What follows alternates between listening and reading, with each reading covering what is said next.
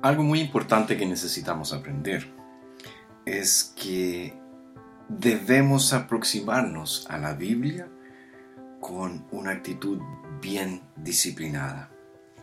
Así como necesitamos disciplina para eh, perseverar en la búsqueda de la santidad, lo mismo sucede cuando nos aproximamos a las escrituras.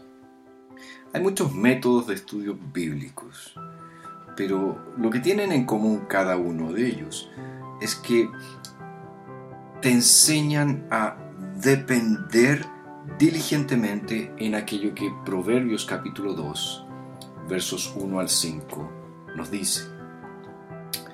Hijo mío, si aceptas mis palabras y atesoras mis mandamientos dentro de ti, si prestas oído a la sabiduría e inclinas tu corazón al entendimiento, si invocas a la inteligencia y al entendimiento llamas a gritos, si como a la plata la buscas y la rebuscas como a tesoros escondidos, entonces entenderás el temor del Señor y hallarás el conocimiento de Dios.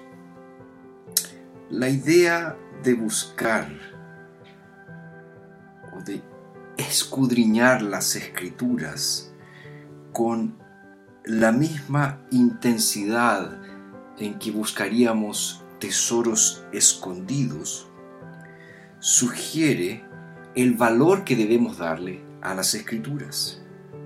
Vemos esto bien expresado en Proverbios 7, versículo 2.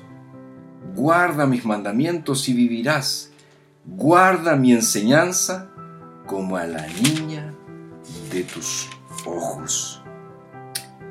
Vemos exactamente lo mismo en Proverbios 2.1. Dice, si aceptas mis palabras y atesoras mis mandamientos dentro de ti. Hay un espíritu de humildad en el aproximarse a las escrituras que es necesario, que está bien expresado con esta frase, si aceptas mis palabras si aceptas mis palabras. Esta actitud contrasta eh, directamente con el necio, que dice en el versículo 30 del capítulo 1, no quisieron mi consejo y menospreciaron toda reprensión mía. La pregunta que tenemos que responder entonces es la siguiente. ¿Qué valor le estoy dando a la palabra de Dios?